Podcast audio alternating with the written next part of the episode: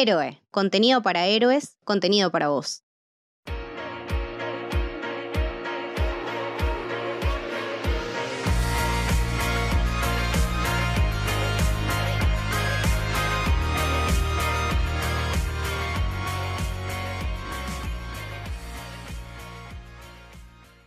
Bienvenidos, bienvenidas, bienvenidos al Camino del Héroe. Mi nombre es Leticia y estoy con Lucas.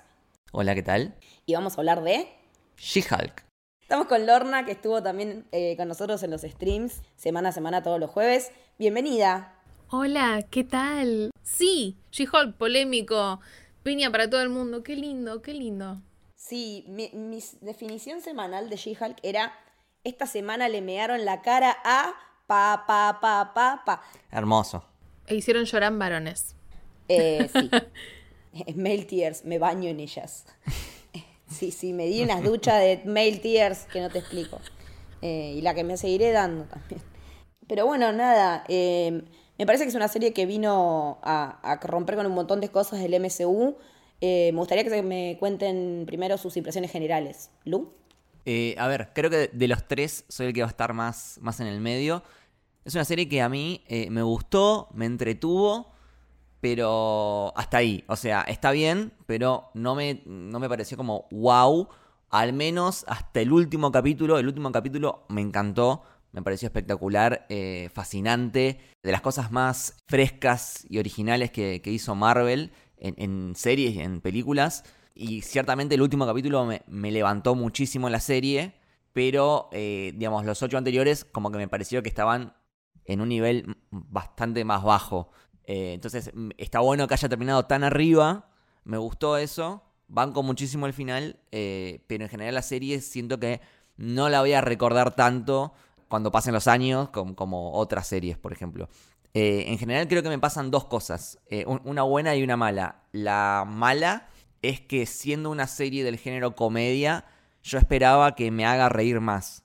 O sea, si uno piensa en sitcoms, no sé, me pasa con, con Friends o con eh, The Office, que realmente me descostillo de la risa. Y acá como que me encontré pocos momentos donde realmente me reí en, voz alta, digamos.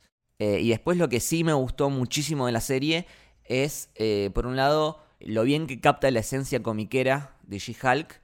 Y, es una serie muy autoconsciente que sabe a lo que va, que te puede gustar o no a lo que va, pero es una serie honesta y, que no da el brazo a torcer eh, para que termine siendo como cualquier otra producción de superhéroes. Eh, de nuevo, te puede gustar o no, pero es una serie que intenta ser diferente. Y, como decían ustedes, cómo se ríe de, un montón de, eh, de estereotipos, se anticipa a, a un montón de comentarios que ya sabía que la gente iba a hacer eh, me pasó de estar viendo la serie y, no sé, pensar algo y que de repente Jennifer Waters mire a cámara y diga, seguramente estás pensando esto.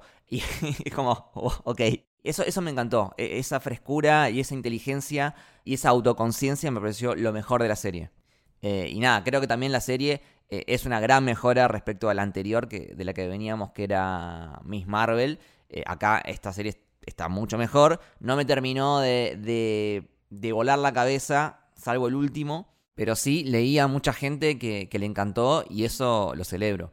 Y, también que eh, hay que saber entender cuándo sos parte del target de una serie y cuándo no. O sea, cuándo la serie te está hablando vos y cuándo no. Más allá de que eh, uno eh, por ahí no pertenece al target de una serie y aún así puede disfrutarla, a mí me, pasa. Pero también te puede pasar que no. O sea, también te puede pasar que no conectes con la serie porque justamente no te está hablando a vos. Eh, acá claramente eh, la serie es una serie de mujeres para mujeres, que igualmente los hombres la podemos disfrutar, eh, pero el target está claro y, y, hay que saber entender que no todo es para vos, no todo te tiene que hablar a vos. Y, y banco muchísimo a lo que apunta eh, esta serie de She-Hulk. Lord, ¿a vos qué te pareció en general?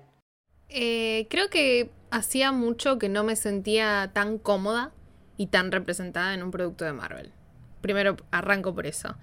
Eh, me gustó mucho la producción, desde principio a fin, honestamente. Creo que es algo que no sabía que necesitaba hasta que lo vi. Porque, a ver, vengo por ahí como poniendo en contraposición una ficción parecida que tuvimos en los últimos tiempos, fue Fleabag. Y decís, bueno, a mí Fleabag me rompió un toque la cabeza, como creo que a, muchas mujeres y a muchos hombres y a muchas partes del mundo, fue una serie que rompió en general, ¿no? Socialmente. Y me parece que lo necesitaba en Marvel. Honestamente fue, fue como una bocanada de aire fresco. Pero nada, brillante. Sí, me pasa lo mismo. A nivel representación, por primera vez me vi en Marvel. Más allá de, del cariño que siento y el amor que siento por Peggy Carter, yo no soy una mujer de los 40, yo soy una mujer de ahora. Y Jen Walters también, y no tenemos mucha diferencia de edad. Y yo salí con cada uno de esos pelotudos de Tinder que salió ella. Eh, y tengo problemas laborales similares. O sea, me, vi por primera vez en Marvel. Y encima después me corté el pelo y me decían, estás igual a Jen Walters. Es que estabas igual, sí. Y mm, me parece que, hacía falta. Eh, que hacía falta también ubicar en su palmera a todos los sectores. A los haters, a los fans, a los que se la pasan demandando cosas que todavía no sabemos cuándo nos van a dar, porque en el último episodio hay una llamada a eso increíble. Me parece que los cameos estuvieron bien. ¿Qué vamos a decir de él? A ver, que estuvimos casi cuatro horas la otra vez en el stream hablando de él. Por Dios. Las menos cebadas. Todas. Eh, no, pero eh, está dividida también la, opinión en cuanto a la, a la, aparición de Daredevil. Hay gente como nosotros que la amó y hay gente que dice, esto es una porquería, yo quería más de lo de Netflix, Disney rompe todo. ¿Cómo sabíamos que iba a pasar? Hasta la serie misma se cagaba de eso. Sí, era predecible. Era predecible que iban a aparecer eh, esas personas quejándose. Eh, igual yo no vi tanto. O sea, por ahí son como más ruidosas, pero en general creo que gustó bastante. Eh, también hay que tener en cuenta que si bien la serie de Netflix de Daredevil toma mucho de lo que es el tono de la época de los cómics de Frank Miller, que es por ahí la, etapa más, más aclamada y más conocida de Daredevil, también es cierto que eh, Daredevil fue escrito por un montón de otros escritores y que eh, tiene etapas mucho más eh, luminosas, eh, donde el personaje es mucho más jovial, digamos, y, este, esta versión que vemos acá en She-Hulk es, más de ese tipo. Pero también hay que entender que es la serie de She-Hulk que tiene también ese tono de comedia. A ver, si Daredevil caía con el mismo registro que tenían la serie de Netflix, iba a desencajar con la serie de She-Hulk. Acá eh, cayó con la misma aura que tiene la serie y quedó bien para mí. Charlie Cox haciendo comedia. Un crack. Denle ya romcoms, ya. Sí. Y además, Charlie Cox está re contento. Eh, salieron un par de videitos detrás de escena y realmente se lo veía muy, muy feliz. Y si Charlie Cox es feliz, yo soy feliz. well, sí. Sí, es que es así. Estaba dando vueltas un, un reel ahí en Instagram que, en el que él decía, a ver, yo me puse el traje la última vez, el 2017, sin saber que era la última vez, pero era la última vez. Eh, y dije, bueno, ya está, terminó esta etapa. Y Vincent, Donofrio, decía, no, vas a ver, nos van a llamar. Dale, ya pasó, soltá, le decía Charlie.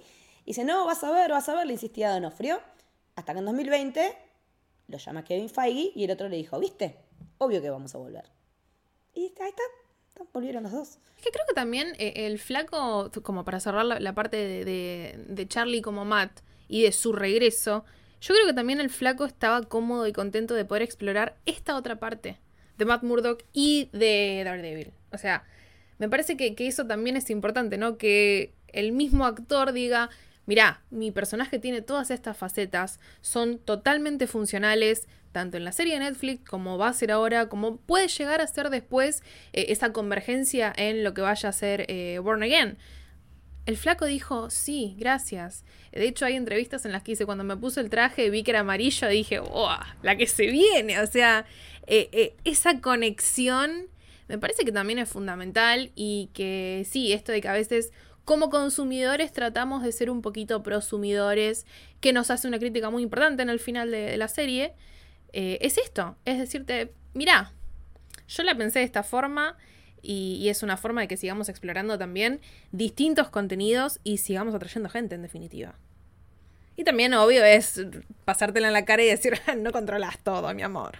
No, porque aparte también, bueno, eh, para ir un poquito más a la, parte de la gente que, que, está detrás de cámara de esto, es una creación 100% de Jessica Gao, eh, que es la creadora que mm, también trabajó en Rick and Morty, es la que escribió el episodio de Pickle Rick, como para que se sepa.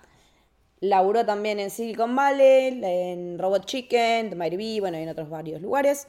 Pero básicamente la serie la hizo ella con Kat Coiro también, que es una directora bastante conocida, eh, sobre todo por trabajar más que nada en romcoms. ¿Estaba ella, estaba Jessica Gao en esa escena donde estaban los guionistas? Sí, estaba. Estaba Jessica Gao, era de las que creo que estaban del lado derecho de la mesa, la que estaba más cerca del pizarrón. Así que está bueno. Está bueno también.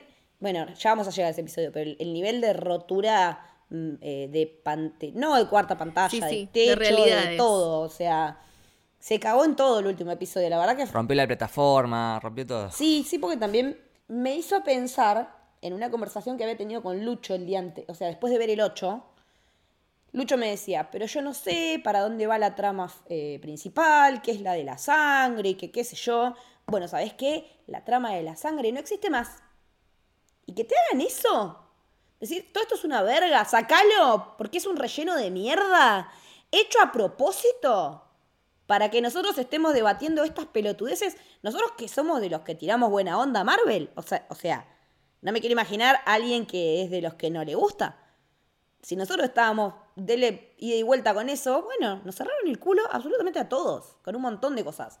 Claramente la serie va de menos a más, de bastante menos a bastante más.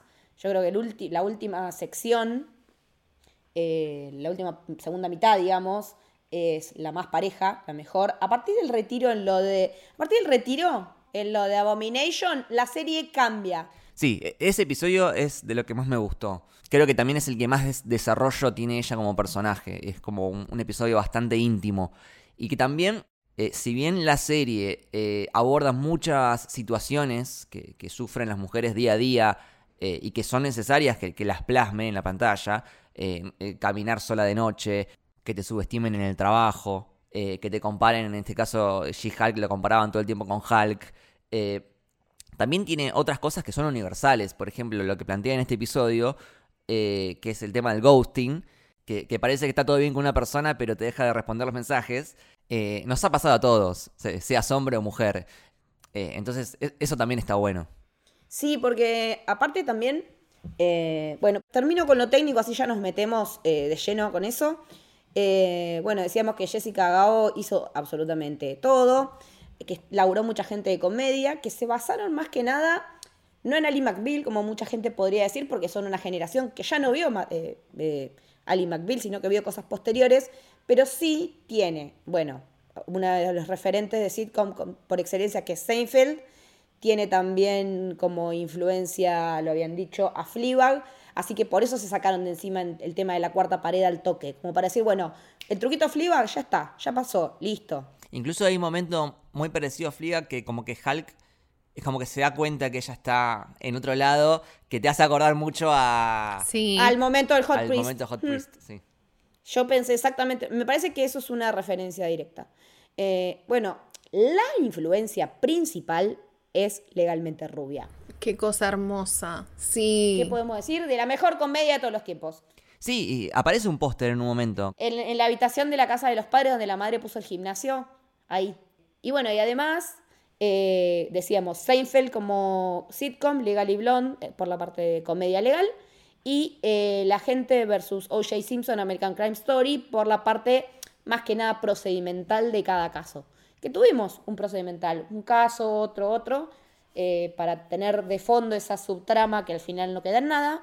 Pero también eso me hace resignificar un montón las partes anteriores, ¿no? de decir, si yo saco todo eso que era relleno, supuestamente, o que podía no estar, ¿qué cambia en la historia? Y en realidad es que ella ni siquiera va a ir a juicio. O sea, no la van a, no, a juicio, no la van a ni a encadenar. Porque todo eso viene de, la parte de los machitos ardidos. Y me parece que la serie, eliminando esa trama, también está sacando peso al hecho de, de, decir, bueno, no son tan importantes, me parece que está bueno. decir, lo que ustedes digan, lo que ustedes hagan, no sirve para nada porque nadie se va a terminar acordando de ustedes. Vamos a aprender de esto y vamos a seguir adelante, que me parece que es lo que hace ella, ¿no? Es una forma de reconocerlos, pero no darles la importancia. Es decir, sacarle básicamente del consumo irónico. Y me parece re importante que una serie como esta lo esté tocando ese tema. Más allá de, de- de- de que está bien, no fueron sacando la trama y que vos ustedes dos decían, por ejemplo, la segunda parte fue como más desarrollada y mucho más piola. eh, creo que igualmente, esto que vos, mencionabas, Leti, de que la serie viene de menos a más, me gusta que en ningún momento ese menos es eh, realmente algo negativo. Por eso digo, me encanta que nunca llega a ser. Como tuvimos por ahí con eh, Miss Marvel, que sí era negativo ese menos. Pero creo que esta es la única que realmente logra hacer que sea un avance y un, progreso muy piola y que no digas, no, la verdad que le puedo sacar totalmente este capítulo, no lo necesito en la serie. Creo que es como que la, la, la serie de este año por ahí, me estoy yendo, perdón Marvel, te quiero un montón, pero me parece que es con la que le dieron en la tecla. La que realmente es un producto redondito, bonito y que dijeron, nos quedó joya. Sí, y volviendo a, a lo que mencionaba Leti de, de los machitos ardidos, eh, me parece sublime cómo la serie se encarga de, de, de mear eh, a todos los rancios Me dio vida, me dio años de vida eso. y de una forma muy inteligente, ¿no? Porque se anticipó completamente a, a comentarios que ya sabía que la gente iba a hacer eh, sobre la serie. Eh, la serie ya sabía desde su concepción que iban a generar molestias. Eh, creo que Marvel aprendió porque, yendo un poco más atrás en el tiempo, eh, cuando sale Capitana Marvel, que es una película que en taquilla le fue súper bien, eh, sí, Marvel se encontró con, con una horda de gente tirándole hate, porque sí, sin argumentos. Y acá la serie de She-Hulk ya se esperaba eso. Ya sabía con qué se iba a encontrar. y lo que hace es dejarlos expuestos. Se anticipa a, lo que van a decir.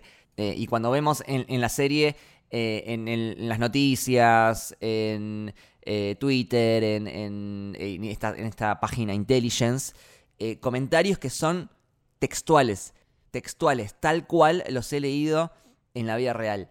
Y otra cosa, creo que está claro, está claro a qué tipo de hombre se refiere la serie.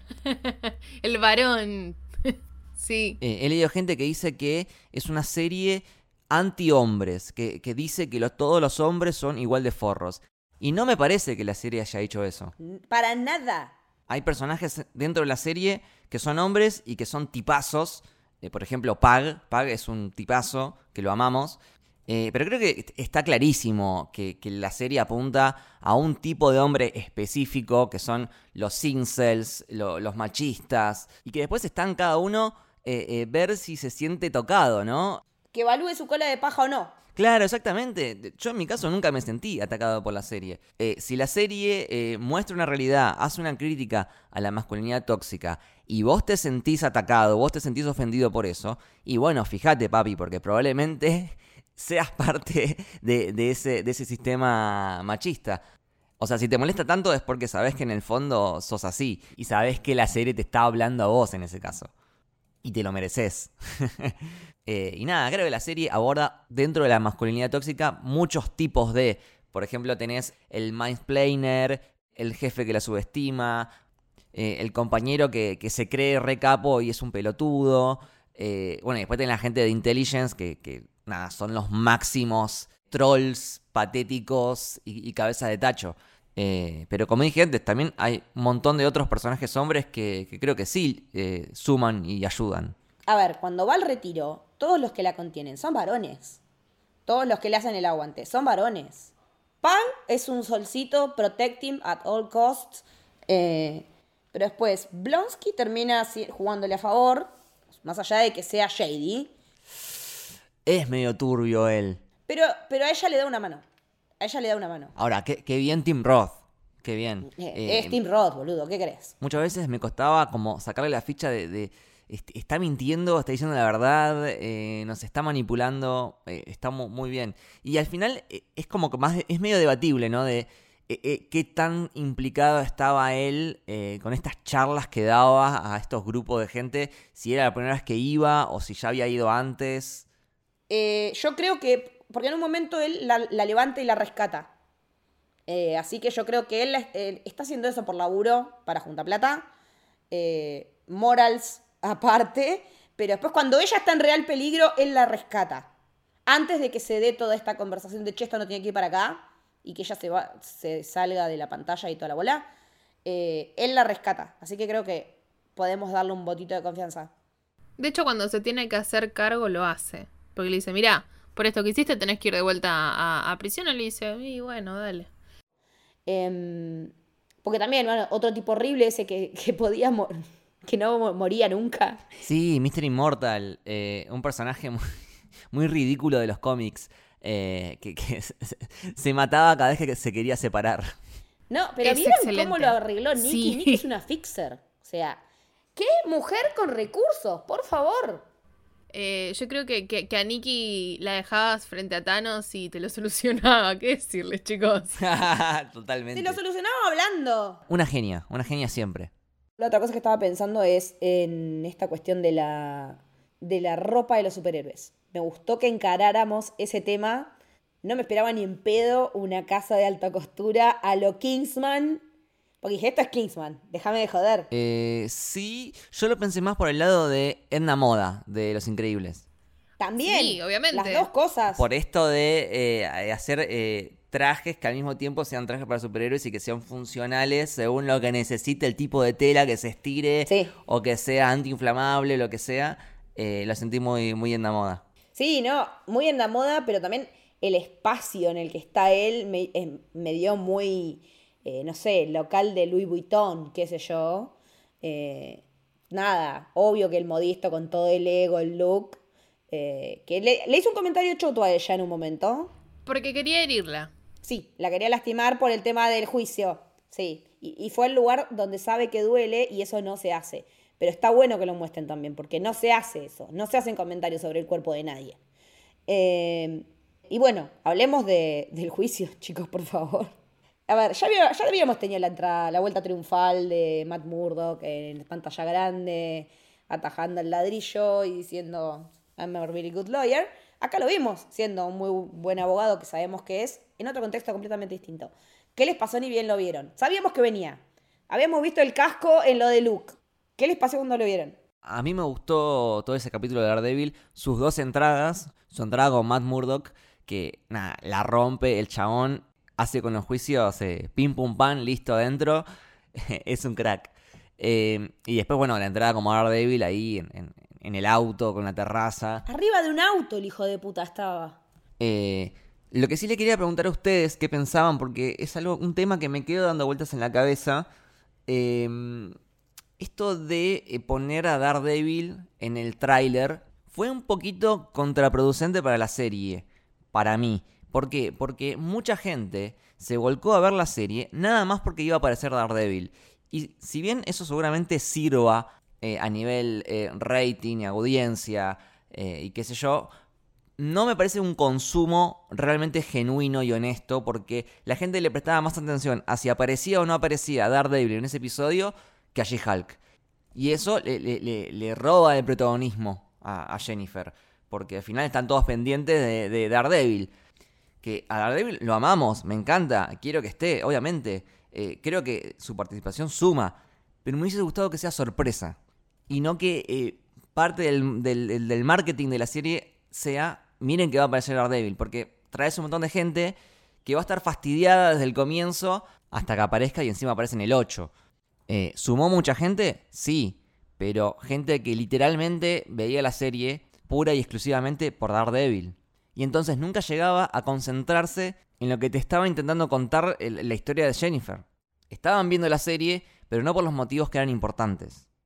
Entonces, si hubiese sido sorpresa, hubiese estado buenísimo porque si hubiese roto internet, hubiese quedado como un regalo de, che, miren, acá está Daredevil. Y, también de alguna forma recompensás a, a los que estaban viendo la serie por She-Hulk y no por un cameo.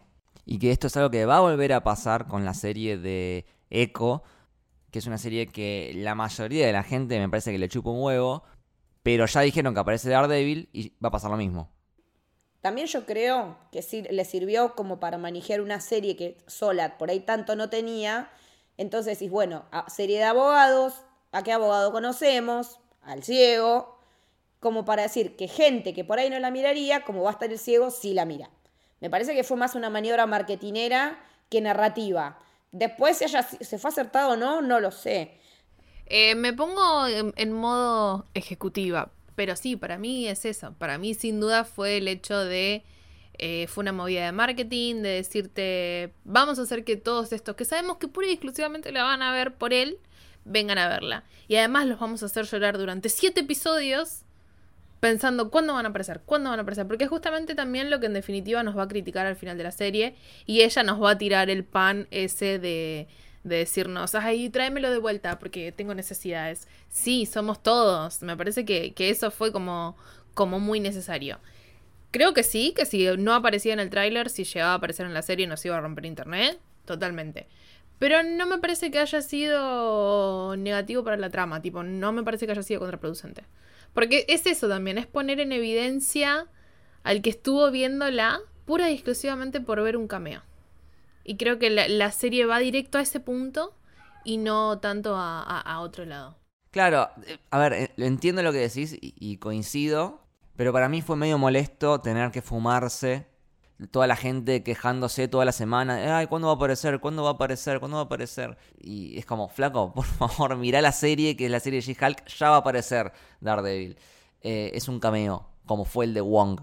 Pero bueno, también otra cosa que pasó es que, no me acuerdo qué capítulo, tipo el 4, aparece el casco de Daredevil y de repente todos asumieron que aparecía en el siguiente episodio. Eh, que en realidad no, apareció cuatro episodios después. Entonces, de nuevo, toda la gente enojada y qué sé yo. Eh, eh, eso es lo que me dio paja, que se pierda tiempo en, en quejarse, en, en que no apareció Daredevil, cuando podrías usar ese tiempo para eh, charlar y, y analizar eh, otras cosas que están pasando en la serie. La gente que te mandaba mensajes diciendo, pero ya apareció, no sé, men, pará, no trabajo en Marvel, no lo sé. Pero es también eso, es mover el hype y tratar de que traigas a todos esos machinguis que por ahí le van a ver pura y exclusivamente por él. Sí, y bueno, ya que hablábamos del episodio 8, podríamos pasar al siguiente, al 9, que para mí es por lejos el mejor de la serie. Me la levantó muchísimo. Eh, nada, es, es muy original, es muy original. Eh, no me la esperaba porque veníamos de los capítulos anteriores con un nivel de ruptura de la cuarta pared tranquila. O sea, cada tanto miraba a cámara, decía algo, estaba bueno, pero era como tranqui. Pero acá eh, rompió absolutamente todo. Sale de la pantalla que yo dije, wow, se me rompió. Se me rompió Disney Plus. Te pone la placa de Disney Plus. Aparecen los estudios de Marvel, eh, que creo que son lo- los estudios reales. Porque hay un cuadro del cómic en el que ella se desprende de la viñeta. Bueno, exactamente, a, a eso quería ir. Está muy inspirado en el cómic. Que eh, hay muchas ocasiones que, tipo, literalmente rompe la viñeta y, y le habla al, al lector o, o le habla al guionista y le dice, che, no me gustó tu final, eh, mejor pongamos esto. Eh, e- es tal cual. Eh, o va la- al correo de lectores también y dice, este pelotudo que está diciendo, cosas así. Sí, mi- mismo te habla a vos al lector y te dice, bueno, ahora anda a comprar el siguiente cómic o te voy a cagar a trompadas, qué sé yo. Eh, nada, bueno, y creo que justamente por todo esto creo que es una de las series más comiqueras de, de Marvel. Y nada, acá sí, en este capítulo sí me, me, me cae de risa, me cae de risa con todo. Y hay varias partes para analizar. Eh, algo que me causó mucha gracia es que en uno de los streams que hicimos, en un momento me acuerdo que dije, y bueno, eh, probablemente en el último capítulo estén todos en un lugar y ahí converjan todos los personajes y aparezca Titania y aparezca Domination y aparezca Hulk y aparezca el villano y, y se caen todos a trompadas y qué sé yo y caos. Y es básicamente lo que termina pasando y es la serie justamente diciéndome a mí, sí pelotudo, es re predecible lo que estás diciendo. O sea, salgamos un poco de- del algoritmo eh, y, y planteemos algo diferente. Eh, está, bu- está buenísimo, me, cerró el culo. Y otra cosa también que me gustó mucho es cómo Marvel fue muy autoconsciente con sus propios vicios, admitiendo un montón de cosas que, sí eh, son, ciertas, Es un gran ejercicio de autoconciencia y, auto, y de autocrítica. Con los vicios de, la gente que, los hatea a Marvel y con los vicios de la gente que ama a Marvel también. Eh, le pegó a todos acá. Y, y sobre todo a esos tipos de espectadores que eh, esperan cosas o quieren que las cosas sean como ellos quieren que sea. ¿Y cómo se llama este episodio? ¿De quién es este show? Es de She-Hulk. Es de los guionistas que le escriben. No es tuyo. No te pertenece el personaje como para que vos decidas qué tiene que pasar y qué no tiene que pasar. Eso es algo que hay que aprender y, es algo que viene pasando de hace años. O sea, ¿se acuerdan de eh, Star Wars Episodio 8 cuando todo el mundo decía, mi Luke Skywalker no es así? Bueno, no es tu Luke Skywalker, eh, es el, el que los guionistas quieren que sea. Y después te puede gustar o no, está perfecto. Pero basta de, creerse el dueño de, las historias y de los personajes porque eh, no es así. Eh, para eso, abrite un archivo de Word y escribí tu propia versión y listo. Tratemos de salir de, de esto de esperar de que pase siempre lo mismo. Porque al final, si todas las películas de Marvel son iguales, nos quejamos. Si Marvel hace algo diferente, nos quejamos. Entonces al final no hay pito que no venga bien.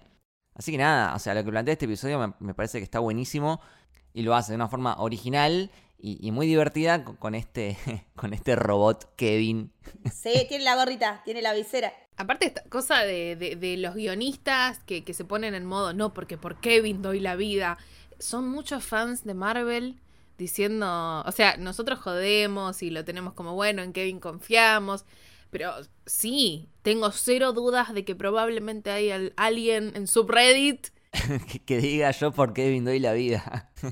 Igual sí. Pero me gusta que la serie también apunte a eso. Es, mirá, el fanatismo también significa esto y llega a este punto. Y es una autocrítica excelente. Me, parece que, nada, rompió todo. Er, es, tan lindo que nos den eso. Sí, incluso eh, eh, apunta también a películas pasadas de, Marvel que, o sea, en un momento ella empieza a explicar, che, ¿y por qué eh, eh, en todas las películas siempre eh, en el primer acto pasa esto y en el segundo acto pasa esto y en el tercer acto pasa esto? ¿Y, por qué todos los personajes tienen problemas con el padre? y te quedas pensando y decís, che, tiene razón. Sí, y decís, es esta y esta y esta y esta. Uh, son una bocha. Y, y sí, y tomás conciencia de que es el mismo formato. Sí, y lo mismo con el tema de CGI, que me cagué de risa porque en un momento le dice, por favor, necesito que te destransformes porque esta escena nos está saliendo muy caro. y, en un momento encima le dice, eh, bueno, pará, eh, transformate eh, fuera de cámara, así nos sale más barato. Y que en realidad es un recurso que ya habían usado en los capítulos anteriores. es que también, ¿cuánto le pegaron al CGI de esta serie de que salió el tráiler? Me tienen los huevos al plato, boludo. Harta de quejarse de CGI. A mí me chupa un huevo el CGI si el contenido de lo que me están contando está bueno. Ya fue.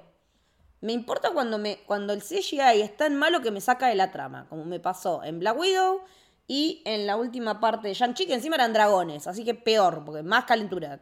Sí, coincido, eh, el tema de, la queja por el CGI ya como se, se está tornando un poco aburrida, eh, pero creo que también es bastante subjetivo, qué tanto tiene la capacidad cada uno de eh, poder disfrutar la historia, eh, aunque el CGI sea malo, ¿no? Y en este caso de la serie, no, no es tan consistente el nivel de CGI porque a mí me pasó que por momentos decía, wow, está súper bien hecho. Eh, incluso el pelo, que es algo muy difícil de hacer, estaba perfecto. y por momentos me pasó todo lo contrario, que decía, ¿qué carajo estoy viendo? Parece PlayStation 2. Y me sacaba, me, me, desconcentraba de, lo que me quería contar la historia. Más que nada me pasaba con eh, el traje que tenía Jennifer de, oficina, eh, ese gris, que la textura del traje no estaba como terminada y, se notaba mucho que, no era tela, sino que era por computadora. Y eh, eso como que me sacaba un poquito. Pero en general no, no, traté de no darle tanta importancia porque lo mismo que decía antes, ¿por, qué gastamos tanto tiempo en quejarnos del CGI cuando podríamos gastar ese tiempo en charlar otras cosas? O sea, ¿no te gusta el CGI? Listo, perfecto, está, bien que no te guste, pero no te quedes solo con eso. La serie tiene muchas otras cosas eh, interesantes para, analizar y, para charlar. Eh, che, espere, antes de que terminemos, eh, hermoso el homenaje a la serie de los 70. Con el opening plano por plano, secuencia por secuencia, exactamente igual. Y con Bruce haciendo el mismo gesto que hace Bruce Banner de Bill Bixby en la serie original. El gestito así como que mueve la cabeza. eh, muchos flashbacks, porque yo la veía en mi casa, esa serie. Y nada, me acordaba también que, que la historia de cómo surge She-Hulk es que en su momento había una serie que se llamaba eh, El hombre nuclear. Eh, mi vieja re fan, por eso la tengo siempre a mano la referencia. Y en un momento aparece un personaje que es la mujer biónica. Pegó tanto ese personaje que alguien lo agarró, no estos mismos que lo pudieran puesto en la serie, sino otros la agarraron, hicieron su propia serie y los cagaron. O sea, un personaje que salió en la serie se los quedaron otros.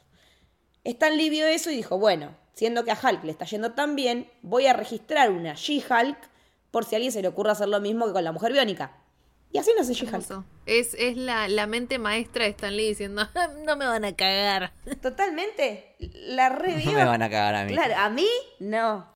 Y nada, y de, y de eso a esto que, que, tuvimos, la verdad que me encanta. Me parece que, que fue como muy completo todo y muy también consonante para con los cómics en las referencias de que ella es una trola y que anda y que tiene mucho sexo casual. Sí, e, e, es un personaje que es muy libre sexualmente y eso se ve reflejado en, la serie. Y hay una escena que fue muy criticada, no sé por qué, pero a mí me gustó mucho, que es la escena donde eh, ella hace twerking e, en una postcréditos creo que era. Es excelente. Me encantó. Boludo, es lo que hacemos las pibas. Es así. Me cagué de risa, me cagué de risa. Y aparte, si ya vimos a un montón de otros personajes bailar, incluso a Semo, que es el tipo más frío y estaba bailando bastante mal, y la gente se cagó de risa, ¿por qué con She-Hulk no? No entiendo eso. ¿Por qué, ¿Por qué le molesta? Preciaron durante todo un año a Joker. O sea, yo no les voy a dejar morir nunca que alabaron y. ¡Ah! ¡Digno de un Oscar! El Joker bailando en una escalera. Y me, vas a decir que, que, verla a, a, Jen tuerqueando. No, mis ojos se queman. Pero por favor. Si, si te dan miedo las vaginas, decilo. Decilo. Eh, me, me, dejan en ese, en ese modo, honestamente. Sí, es que aparte, más allá de que se quejan porque es mujer, eh, creo que también tiene que ver con que eh, les molesta el hecho de que sea twerking y el twerking, ustedes por ahí sabrán más, pero eh, viene cargado de, una simbología que tiene que ver con eh, la libertad sexual. Sí, es como una de las herramientas que muchas personas consideran de empoderamiento. Sí, es muy válido. Y me parece también que el hecho de ver a dos minas divertirse sin chabones en el medio también debe arder un poquito porque también por eso por algo le... ay pero esa Megan no sé cuánto no la conoce ni el choto quién es Megan de Stallion chicos es una de las estrellas número uno en Estados Unidos. Sí de hecho porque la llevaron de sorpresa para Tatiana porque Tatiana es fan. Es muy lindo eso. En el guion decía un personaje nada que ver y después cuando apareció ella se sorprendió en serio. Eh, sí re lindo. A ese nivel de, de, de piola laburan. Sí sí. Y ya que estamos también mencionar a un personaje que a mí me gustó muchísimo eh, que es el de Titania. Que yo entiendo que es un personaje raro porque es como muy, muy ridículo, pero creo que esa es la idea, ¿no? Y que aparte eh, es un personaje muy parecido a la actriz, a, Yamila Yamil, eh, en, su personalidad. entonces es como que es medio meta. Sí, tiene la esencia de ella. Y creo que por eso también nos gustó tanto. Sí, y que si bien veníamos diciendo de, las críticas que hace la serie a, las masculinidades, en este caso hace una crítica a algo que tiene que ver más con, las mujeres, ¿no? Que son eh, estas influencers que son medio chantas, que se miden por eh, la marca de la cartera que tenés o, la cantidad de seguidores que tenés. Las hace mierda. Pero también está bueno ver que es alguien con superpoderes que está haciendo pelotudeces y no siendo superhéroe. Ni, ni villana, en definitiva sino que, nada, es un influencer. Y me encanta que el personaje siempre aparece de la nada, rompiendo una pared. Y que eso es algo que muchos como que intentaban buscarle la lógica de, bueno, eh, ¿qué fue a buscar Titania en el primer capítulo? Que es algo que en definitiva creo que nunca lo explicaron. O por qué aparece en el último también de la nada. Es así el personaje, es como, aparezco, hola. Eh, no, no, no, no intente buscar la lógica porque es un personaje absurdo. Hay una anécdota del primer episodio del detrás de cámara que lo subió a Instagram Yamila Yamil, que ella en un momento les tiró la idea de, che, en esta pelea que ella me, me va a patear y me va a hacer mierda contra la pared, ¿por qué no me, pega una patada en la concha? Porque si yo le quiero pegar a una mujer, le pego una patada en la concha para inmovilizarla. La miraron como diciendo, vos, ¿querés firmarlo con la patada en la concha? Dale. Y está la pelea y She-Hulk le pega en la concha a Titania y la estampa y queda como toda... "Eh". Y, dijo, y ella lo que dice después en el- la caption es, evidentemente ellos saben de lo que hablan y yo no, pero me- gracias por darme el gusto, qué sé yo. Así que esa es la perspectiva. A ese nivel está de chapa Yamila Yamil. Y otra cosa que me gustó mucho, y acá saliendo un poco de, de la serie, pero seguimos hablando de tema de marketing, que en este caso sí me parece un marketing bien hecho, que es eh, cuando mandaron a, a Yamila a mm, grafitear eh, uno de los pósters que, que había de She-Hulk en la calle. Y nada, me pareció re gracioso que, que le tache She-Hulk y, y escriba Titania y, lo vandalice. Me pareció como un- una, una idea original de, de marketing. Eh, creo que, que, que esto de, de sacar, por ejemplo, justamente esa movida de marketing, ahora que lo vemos en retrospectiva, fue un indicio perfecto para decirnos, mirá que en el final de la serie también vamos a salir de la ficción. Porque yo en su momento dije, bueno, es eh, nada. Eh, no solo está haciendo meta, sino que está hablando de algo transmedia, porque le habían de hecho eh, verificado la cuenta a, Titania y fue como, vamos a tener contenido ahí. Creo que fue esta cosa de decirnos, estamos tanto en la realidad como en la ficción, y me pareció una cosa preciosa, la están haciendo muy bien, honestamente. Y cuando está con Kevin y le dice, che, eh, ¿y los X-Men cuándo van a venir? Y mira cámara y hace como, viste, me acordé de vos. Porque es tipo todos nosotros preguntándonos lo mismo. Eh, la amo, la amo. Sí, sí, es un, es un guiño de nosotros. Es que es eso, está, está tan bien armado. Está también armado por el hecho de que también nos dejaron al hijo de Hulk. En esa escena, mm, rápidos y furiosos, Dios mío, sí. Sí, es Rápidos y Furiosos. Eh, y encima ya, ya vi edits muy buenos. Que, soy, que está Toreto. Y con, y con ella presentándole a Matt Murdock a la familia. Es, es, es hermoso esto de, de también que, a ver, es funcional a esto que ella le dijo a, a, la, a la inteligencia artificial Kevin de, bueno, tráeme un ratito más a, a Matt porque tengo necesidades. Y es esto de, ¿y sabes qué? Ponémelo en una camisita. Y el, el chiste del Smash también. El chiste de Smash me volvió loca. o sea, que te quedó grabado en mi cabeza por el resto de mis días. También de alguna forma, si le pones mucha onda, algunas cosas que en los ocho capítulos anteriores por ahí te parecían flojas o te hacían ruido o te parecían que, che, eh, esto lo, escribieron eh, con la chota, se pueden justificar con lo que pasa en el último capítulo, como diciendo, sí, sí, eh, es así porque fue escrito por eh, una inteligencia artificial o por un equipo de guionistas que, que no entiende nada. Entonces, de alguna manera lo justificás con eso. Es, es medio border porque también, bueno, mucha gente eh, dejó la serie eh, por la mitad sin llegar a ese payoff del chiste ese. Pero bueno, eh, estuvo bien. Pero bueno, se está riendo de los clichés de la televisión en general también. Y así como se ríe, también eh, les rinde un homenaje muy lindo con esto que vos mencionabas. Y creo que eso también habla mucho, y habla muy bien, eh, pero habla mucho del estudio que tuvo, eh, a ver, el equipo de producción y el respeto con el que trabajó esto de hacerla la serie más comiquera, como mencionábamos. También está ahí, ¿no? Porque está el cariño de traer a esta otra faceta de Matt. Está el cariño de traer a She-Hulk en todo su esplendor y con todas las referencias necesarias, sabidas y por haber. Entonces, creo que también tiene ese laburo y se nota. Y por eso también creo que es una de las series que más me, me gustó hasta ahora de Marvel. Porque en todas siempre vemos que está el amor de la persona que la está haciendo por el universo de Marvel y bla, bla, bla, que se nota. Pero creo que acá se nota mucho más. Se nota mucho más que, que en todas las que estuvimos hasta el momento. Porque está esa cosa de, de no solo el conectar y el hacer que, que el espectador conecte, sino es el poder seguir explorando estas historias, traerlas a colación, demostrarte que la representación está buena y es necesaria, pero también decirte, y mira que nos vamos a cagar de risa y te la vamos a poner tuerqueando y va a ser funcional a la trama. Por más que a, vos, Incel número 4533, no te guste. No todo es sobre vos. Sí, es que hay gente que se toma todo muy en serio. O si tiene el logo de Marvel es como que quiere que todo sea épico, ¿no?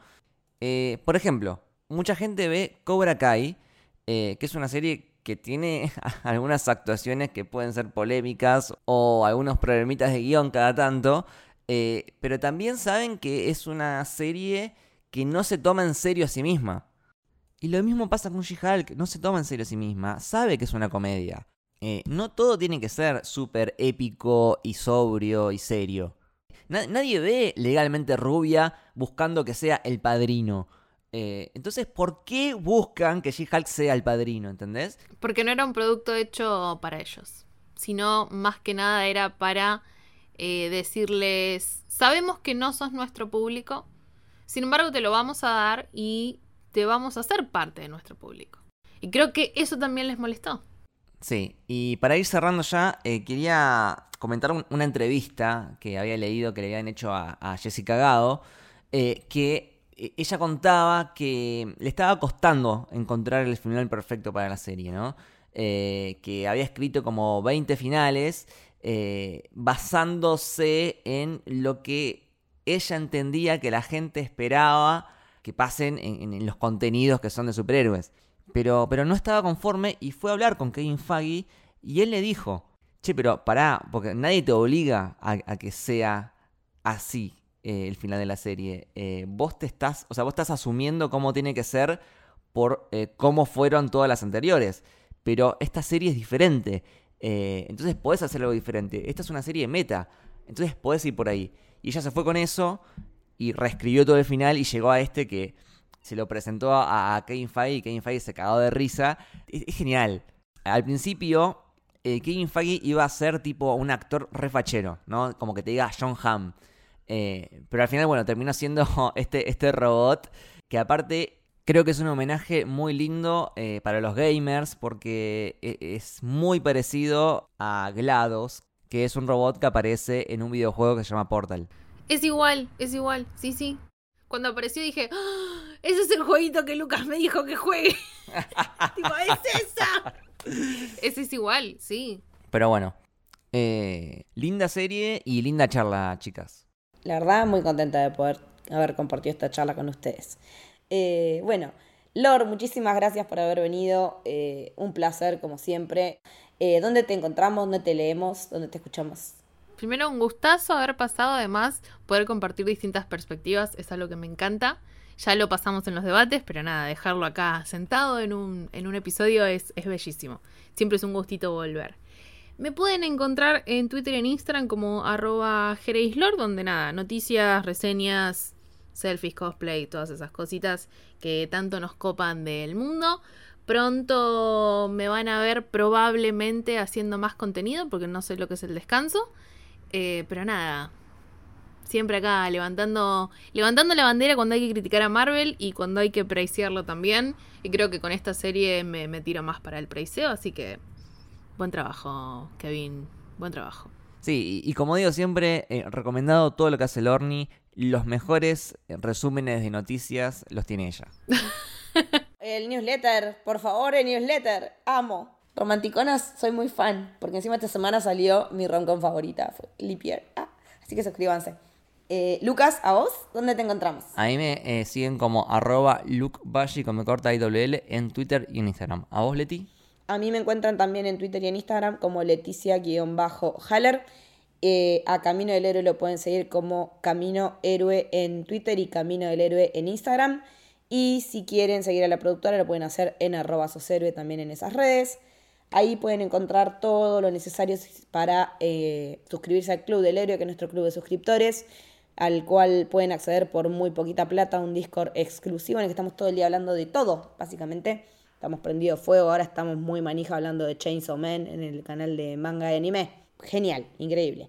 Así que bueno, eh, si quieren y si pueden colaborar, nos dan una mano enorme para seguir generando contenido.